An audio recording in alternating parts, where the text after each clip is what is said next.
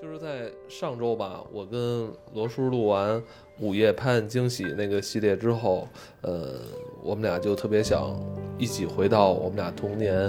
嗯、生活过的那个老街、老院子里去看一看。甭着咱们现在北京三四月份儿这个春暖花开的这个季节啊，我们就说也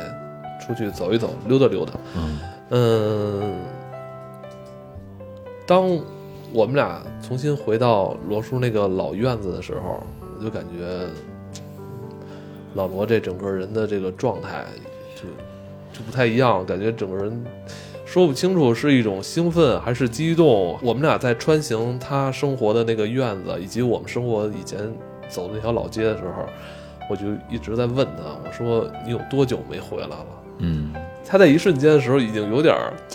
就是变得支支吾吾了，就是有已经有点儿情绪对情绪特别激动了。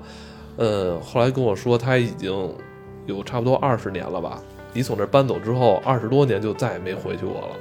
以至于他就一直是让我帮他拍照啊啊，录像，这里度过了你的童年、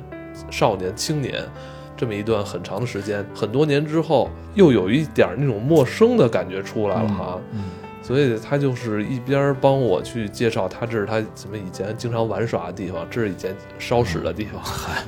是吧？以及啊所谓什么丹丹啊走失的什么地方，这些都是他的回忆。嗯，呃真好，对，那我感觉他是非常激动的。嗯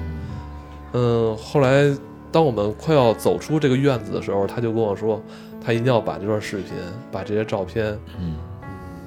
拿回去，当面儿给他的爸爸妈妈看看。啊，给罗爷爷、罗奶奶看看。呃，罗叔，你能不能再重新拾起一些你当时的那种回忆？对，就是我们当时录《黄金时代》的时候，啊嗯，讲到很多小时候的事情。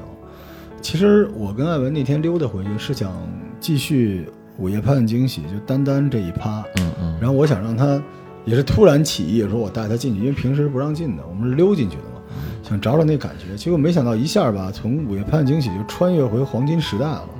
就想起很多小时候，因为那个院子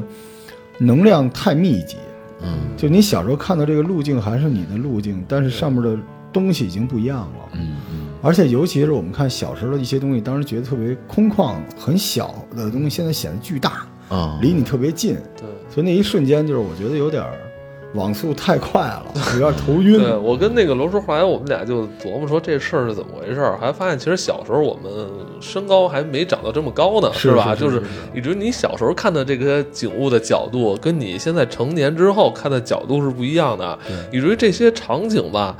就是这些房子也好，还是树也好，感觉跟小时候看的那种这种比例不太一样，就有一种又熟悉又陌生的这种情绪会出来。而且我啊当时时满眼都是呃又年轻又帅的我爸，满院儿追着我打，哦 然后又年轻又漂亮的我妈，然后满院儿追着喊我吃饭，拎着我耳朵那个画面，就在院儿里那些老邻居啊什么的，对，哦就是嗯就是那个没法形容啊，所以我对我我我真的觉得那个那个画面，因为我们家离开之后再也没回去过，是吧？对对，嗯他是没回去，因为那天我也是去我们家以前我奶奶住那院子，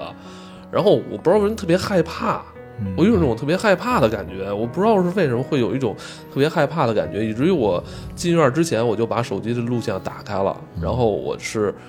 就我就怕我那个好多地儿没有看到，开着手机的这个摄像头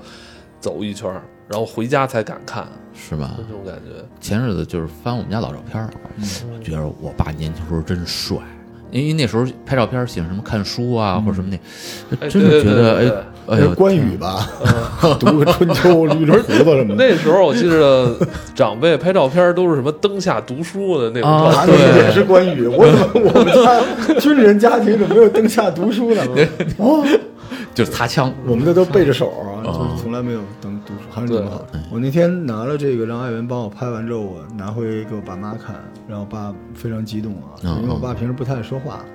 当时那天就一直对着那个视频埋怨，说谁把我种的香椿树拔走了，啊啊啊，然后我妈就赶紧附和啊，就是啊，怎么能拔香椿树呢？两个人对着那个一个十五秒的视频聊了四五十分钟。嗯但是那个瞬间，我突然有另外一种感觉，就是我觉得我跟我父母沟通太少了。对就是你可能觉得平时就是嘘寒问暖，爸妈注意身体啊什么的，但是那种东西就跟你男朋友跟你说注意喝水是多喝热水是一样的。嗯就是就是，比如像我们做节目，我们总想传递那个灵魂拷问，对吧？想给大家呃灵魂、精神上的东西，但是我们可能没有意识给父母这种东西。我我跟您说一下，就是前几天，前几天那个就是因为长口疮，嗯，然后呢，呃这其实小事儿啊，啊然后因因因为也都是在北京，然后父母也都在，就是问起来说啊，我是长口疮了，嘴疼什么的，然后那个啊，我说没事儿啊，过两天就好了，吃个西红柿啊什么，也就这种。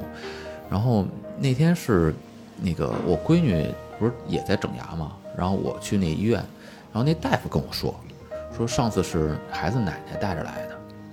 哎呦，听说您长口上了，哎呦，老太太特别心疼。哎呦，那个当时给我的一个，在人家那个还在那个诊诊所呢，我觉得心里特别特别，就是心疼我妈。是就是就是她可能也不敢跟我说太多，也觉得其实说了之后，我也肯定说没事儿，好嘞，挺好的，然后什么什么。但她的那个心疼，可能还是她抑制不住的，嗯可能会跟一个陌生人啊或什么会念叨这种关心。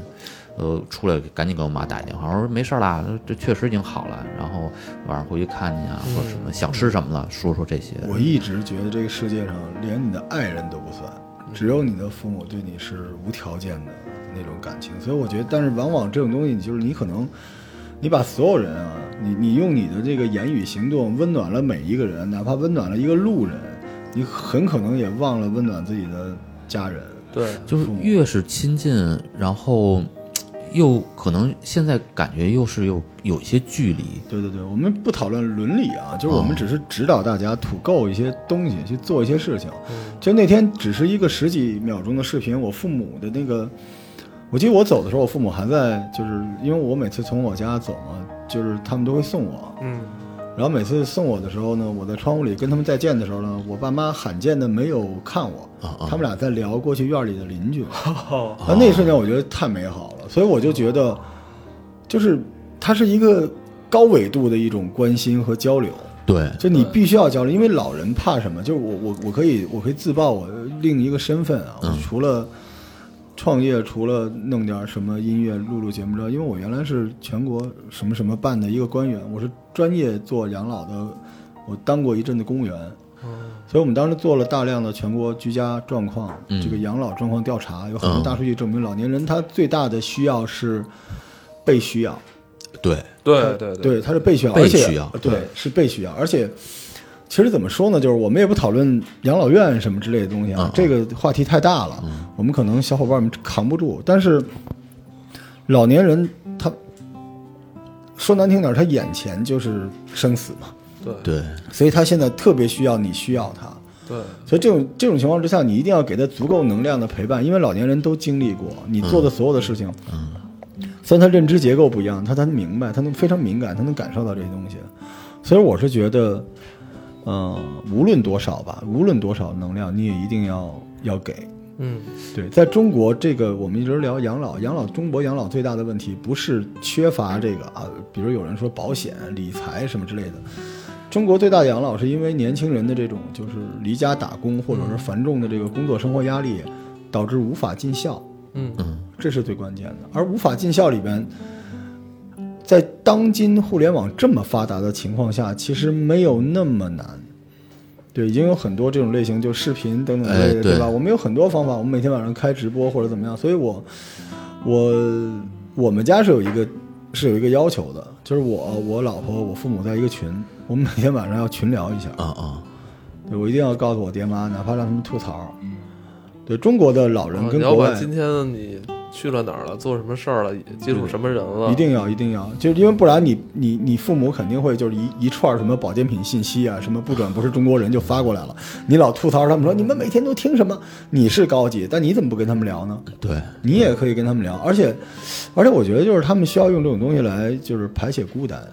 因为他很孤单，因为他他没有游戏，他也不追剧，老罗，你看每天多忙， 每天这真是我我是我是必须得有，嗯我排得得满满的，而且中国的老人跟国外的不一样，国外老人你只是说爸爸妈妈我爱你，嗯，中国老人不来这个，他你给他一个机会让他骂你，对，啊 哎，没错他觉得嘖行，就是我很重要，嗯，你知道对吗？我对经常就是没事儿就是让我爸骂我，但是我爸有时候后边会给一红包什么 的。你挣老爷的钱可这不 一行会。儿一会儿给你转五万块钱，对我之前在那个，就是我之前在在直播的时 候，直播游戏的时候，给小伙伴分享过一故事，就是我当时一直在那个电视前面玩游戏，玩的特嗯别带劲，玩那个二 K。嗯嗯，后来我就老觉得我右后方有喘气儿的声音，然后我就看我右边有一个虚影，结果伸过一只手，是我妈拿着一个橘子，啊然后我俩手都玩儿着，我说妈，我先不吃了，我先玩儿了。结果玩了一个多小时，然后那个手就一直在我右边，一会儿就伸过来，啊一会儿就伸过来，就想让我吃橘子。后来我就回过头，我说妈，你忙你的吧，我就吃橘子。然后我爸就过来了，我爸说，你妈每天晚上八点钟都要等一个她特别爱看的电视剧。啊结果我当时玩游戏玩到九点多，然后我说没事儿没事儿，我跟儿子待会儿就行。那一那个瞬间，我当时内心特别难过，嗯嗯，我觉得就是，对你千万不要等你父母跟你说说儿子或者女儿，我想跟你说说话，你别这时候再跟他们沟通和交流。对，那那我觉得像你这这这个还是情情况挺好的啊，因为有一些呃家庭，他好像这个父母和孩子没法聊，对，沟通有就问题聊两句可能就开始呛起来对了。我我就是我就是人生，我跟我爸这块儿有两个遗憾。我一直觉得我爸在的时候，我一直觉得我跟我爸是脾气性格没有一点儿相似的地方。嗯，我爸走之后，我突然发现我越来越像他，嗯特别奇怪的一种感觉。然后就是我爸在晚年的时候吧，因为他那个就是病有病，然后他腿一直走不了。嗯嗯但是我就一直说，我一定要把你带回到以前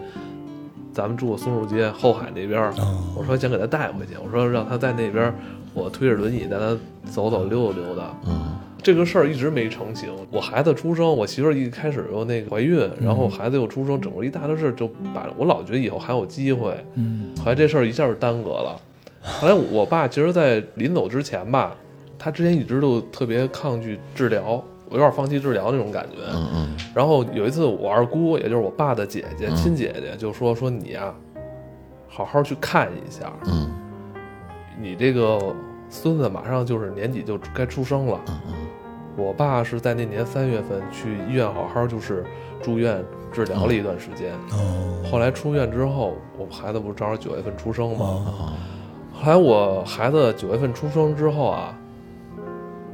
我爸就是看了他一次，看见了，就是俩人就是就那一次，祖孙见南面就，看见那一次之后，我爸就是从第二天开始，这整个身体机能就一下咵嚓一下就掉下来了。哦我孩子刚过百天那段时间，我爸走的嘛。后来我回想这段时间，就是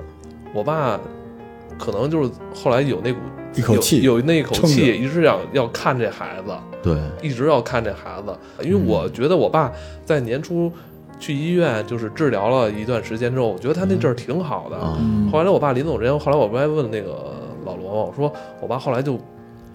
一直在拉肚子，也不怎么嗯着，他就是好像是有点儿不是是是吧？？就已经不行了。不行了，完了特别快。我说送他去医院，然后没几天 ICU，然后就就整个人就走了。就我爸是在后海这边住了住了整整从他出出生，包括我爷爷，哦都是我在爷爷边那辈儿就在那儿，在后海那会儿我们家买的院子，哦他在那儿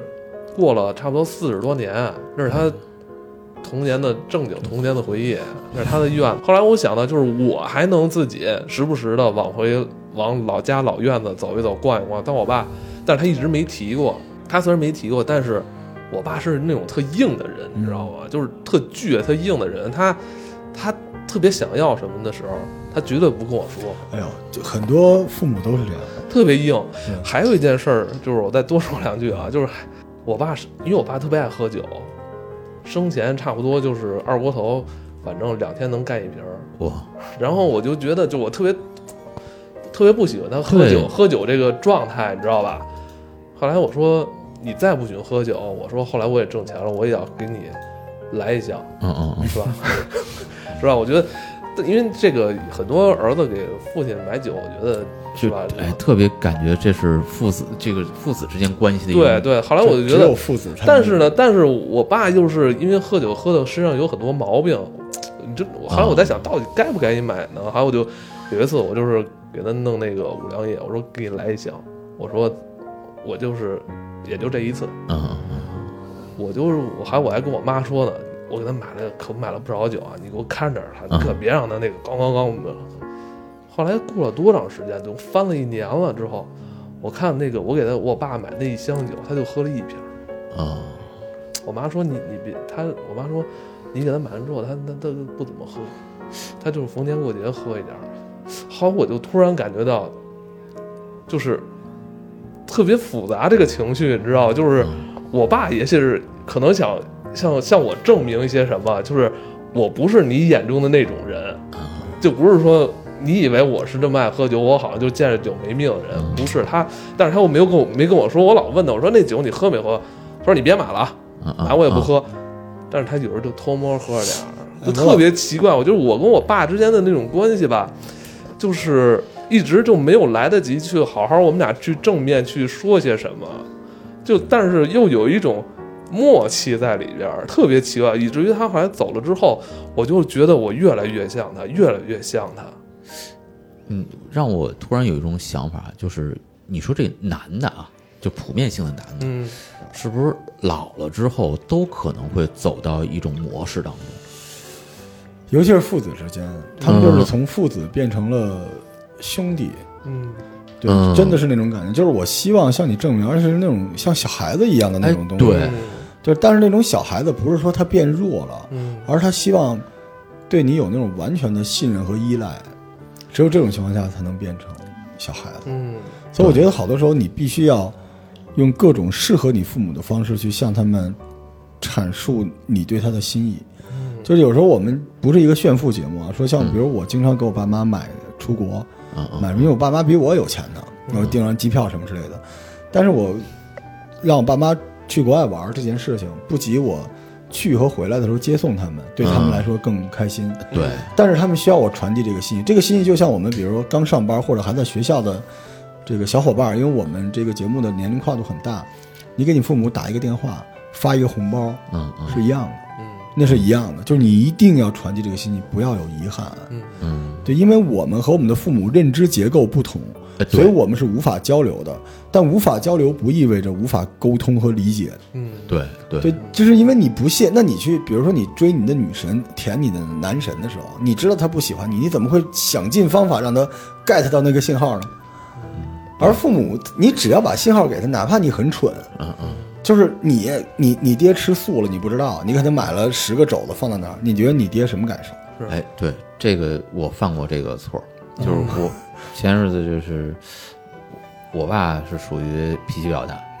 是那吧那小时候反正也没少挨揍呗。我爸也就是是脾气特别大一嗯人就是突然可能一下忘了。 过生日我给他买蛋糕，啊我爸这个他不能吃甜的，哦但其实我买的是这个就是无糖无糖的的啊，但是他心里头就是那那个当时那股劲儿上来就是他觉得你不懂他。你不懂事儿，然后你这什么，你你是你哪怕什么都不说呢，你什么都不做呢，你你来这个这这像什么话？嗯，然后我再解释，那已经解释来不及我了，明白，因为刚才罗叔说这，你怎么也叫我罗叔？他娘的！我那嗯 那那我不是出租车司机，我不是五零年的。那啊，继续。好，呃罗爷来哎，，好，那个哎，这个好，这个好。哎，就是我们父母这一代人跟我们现在的认知是有截然不同的，就不同的维度的。嗯，所以就造成大家可能在某一件事情或某几件事情，大家的观点是完全不一致的，所以很多时候是聊不到一块儿。嗯但是就是这一点，就可能这个阻碍了很多人去沟通，就变成哎，我没法跟你说，一说什么什么就急了，或者怎么着，就是你也不理解他说你怎么就不明白，他呢就不理解你，你这孩子怎么现在这样？嗯，就好多时候都是在这个点上，但其实你说这东西它重要吗？不重你要你是要跟他讨论一个客观现象，或者说大家要讨论一个现在一个什么对科技的新新进展，然后这个医药学又有什么新的，你聊的不是这些东西啊。对对，所以我我觉得，特别是像你说，有的时候给父母买一些东西或者什么，我我我觉得这个买是一种表达哈，然后沟通是一种表达，嗯、你向他寻求帮助也是一种表达，这些哪怕说他反馈的并不是你在你脑海中设设想的那么好，那这个这个，但这过程就很好，嗯对不对？就是已经双方达到了某种沟通和一种共鸣，对，反正我觉得一定要把父母这件事情放在脑子里边，就是它是你必须要去做的一件事情，它不是你看了一两篇这个好看的推文儿，看了两个催人泪下的电影儿，对，然后完事儿赶紧给爹妈打个电话，不是那样的，他应该一直在，因为我我交朋友的逻辑是这个的，就是哪怕你是一个坏人，嗯，对你是个骗子啊什么的，你孝顺就行。我就是我就是这个逻辑，对，所以我就是不能接受，因为我身边有很多这个特别搞笑，就是热爱就是爱狗人士啊，嗯嗯我就是天天对狗那个好，对他爹不管。你你你你把对狗的那好分一半给你爹行不行？嗯，就说难听了这个话，但实际上我从来不怕得罪人，我是觉得就是不要活得太自私。你生而为人不是要做自己，你要先做好你，对，你要感恩啊！你不知道感恩，你有什么呢？就是其实我觉得孝顺这件事情，不要有人来吐槽我啊，就是啊，这个孝顺是交易是什么？不是，我觉得那是，